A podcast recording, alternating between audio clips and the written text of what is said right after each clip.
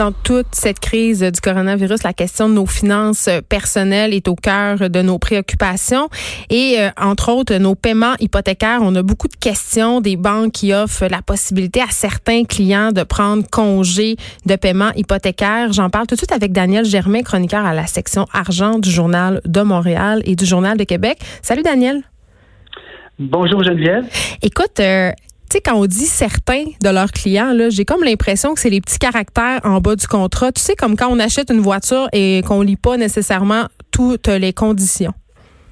C'est ben, c'est vraiment évalué au cas par cas. Je sais pas c'est quoi la recette, euh, les critères euh, qui sont utilisés par chacune des institutions financières. et quand on dit au cas par cas, on parle de ça peut être un rapport de six mois ou ça peut être un rapport de trois mois selon les cas. Euh, je ne sais pas trop comment c'est évalué. Il faut vraiment se retrouver euh, dans le bureau avec le conseiller pour connaître et encore les critères avec lesquels il travaille. Je trouve ça un peu malheureux parce que je trouve que Tu veux dire le manque de transparence des banques? Ben, en fait, le manque de transparence, et je trouve que c'est une mesure qu'on sous-estime. Je trouve qu'il y a des bons avantages de cette mesure-là et euh, je trouve que les banques chipotent un peu, elles pourraient, pourraient être plus plus ouverte, plus flexible par rapport à cette mesure-là. Bon, là, les gens ont plusieurs questions là, par rapport au, euh, report des paiements hypothécaires. Premièrement, je pense que la première question là, qui revient tout le temps, c'est est-ce que si on fait le report de nos paiements hypothécaires, on a congé d'intérêt? Non, on n'a pas de congé d'intérêt. Il euh, faut savoir que dans un paiement hypothécaire, il y a beaucoup d'intérêt. Ben, ça dépend toujours où on se situe. Oui, si on est au début de son prêt, mettons, c'est pas la même affaire au début de son prêt, on paie beaucoup d'intérêts. À la fin de son prêt, là, quand ça fait 20, 20 ans qu'on euh, qu'on rembourse, il y a vraiment peu d'intérêts. Donc, euh, pour ceux, évidemment, ça concerne surtout les gens qui payent beaucoup d'intérêts. Et euh, les intérêts, c'est quand même assez élevé. Les banques, ils ne donneront pas. en tout cas, c'est pas dans leur nature de donner de l'argent. Non, il n'y a personne qui va vous faire de cadeaux, là. Non, non, les banques, mais surtout pas les banques. Donc, euh, euh, disons que ben, pour un paiement hypothécaire de 1000 euh, c'est la moitié environ qui part en intérêt. Qui, si on est au début. constitue l'intérêt, on, on est au début. La banque, elle vous donnera pas 500 dollars. donc, ça, ça, donc, ça devient capitalisé. Si on, si on repas, ben, le, le 500 dollars qu'on devait payer se rajoute à l'hypothèque il sera remboursé plus tard.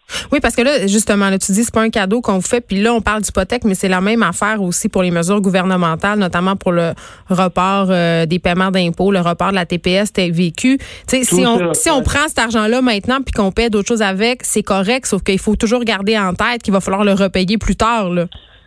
Oui, et euh, c'est euh, drôle parce qu'on a commencé à parler des, euh, des, des, des chocs post-traumatique hein, euh, ces deux derniers jours. oui, on en parle après toi, justement, avec une psychologue. Euh, et, ben, il va y avoir un choc euh, post-traumatique de finances personnelles probablement à la suite de cette crise-là. Et les SF s'attendent à avoir beaucoup de gens dans leur bureau une fois que la crise sera passée. Là, c'est encore assez tranquille de ce temps-ci, mais les bureaux d'économie familiale, là, vont, euh, vont avoir la visite euh, une fois que le, le gros sera, sera derrière nous. Ben, les syndics aussi euh, commencent à avoir de la visite, je te dirais ça. Oui, les syndics vont avoir. Ben, c'est sûr que ceux qui étaient, ceux qui étaient sur, à la limite, vont difficilement passer à travers cette crise-là. C'est sûr qu'il y aura des faillites et des, des, ententes, des ententes de consommateurs, de consommateurs qui vont se multiplier au cours, euh, au cours des prochains mois. Ça, c'est évident. C'est un contexte particulier aussi en ce moment. Là, on n'a jamais vécu ça. C'est une crise mondiale, donc il n'y a pas de honte à aller voir un service de syndic de fête. Et je rappelle que la première rencontre est gratuite. Une autre question qui revient vraiment souvent, Daniel Germain, par rapport au report des paiements hypothécaires. Puis peut-être aussi, tu pourras répondre pour le report d'autres types de paiements. Je pense entre autres, euh, si on prend un arrangement avec Hydro-Québec, par exemple, pour pas payer avec euh, notre compagnie de câbleau mm-hmm. distribution. Si on sort des paiements hypothécaires, qu'est-ce qui va se passer? Est-ce que ça affecte le dossier de crédit? Non, c'est pas. C'est justement c'est le but. Euh, on est on n'est pas pénalisé de ce côté-là. Donc, euh, tant aussi longtemps qu'on est à l'intérieur euh, de, des, paramètres établis par par la banque hum. ou par Hydro-Québec ou d'autres services de, publics. Donc, c'est important d'appeler. Il faut faire l'entente de paiement. Ah, oui, il faut, avoir une entente. Il faut, faut, faut appeler et il faut avoir une entente. Dans le cas d'Hydro-Québec, le non-paiement des, des, des factures, à ma connaissance, peu importe les circonstances, n'affecte pas le dossier de crédit. Cela dit. Donc, euh, si vous avez de la misère à avoir la ligne, puis vous demandez si je dois payer ou non, euh, retardez votre paiement euh, jusqu'au moment où vous pouvez vous entendre. Parce que à Hydro-Québec, probablement, que les lignes sont dures. Probablement que c'est difficile d'avoir d'avoir du service à distance. Il y a un service automatisé d'entente de paiement à Hydro-Québec, Daniel. Ah, oui, je te l'apprends. Ben, ben, OK. Une autre question que les gens se posent en ce moment, parce que bon, il y a toute la question des taux d'intérêt. Le marché immobilier aussi va être appelé à muter. En tout cas, c'est ce que les experts prédisent. Est-ce que la maison, dans, dans ce contexte là est-ce que c'est encore un bon investissement? Parce qu'il y a beaucoup de gens qui se questionnent sur leur investissement immobilier en ce moment. Oui, oui. Ben, en fait, euh, d'abord, la maison, faut pas voir ça comme un investissement.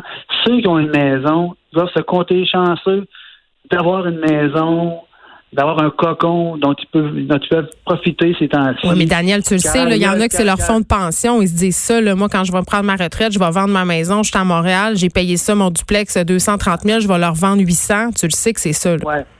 Oui, je le sais, mais de toute façon, euh, ben, historiquement, remarque, on n'a jamais eu de crise comme celle-là, donc on peut pas, on peut, on peut pas faire des prévisions. On spécule. Mais, mais, mais le, marché immobilier à Montréalais a rarement fléchi et ça a, été, euh, toujours, ça a toujours été de, de, courte, de courte période.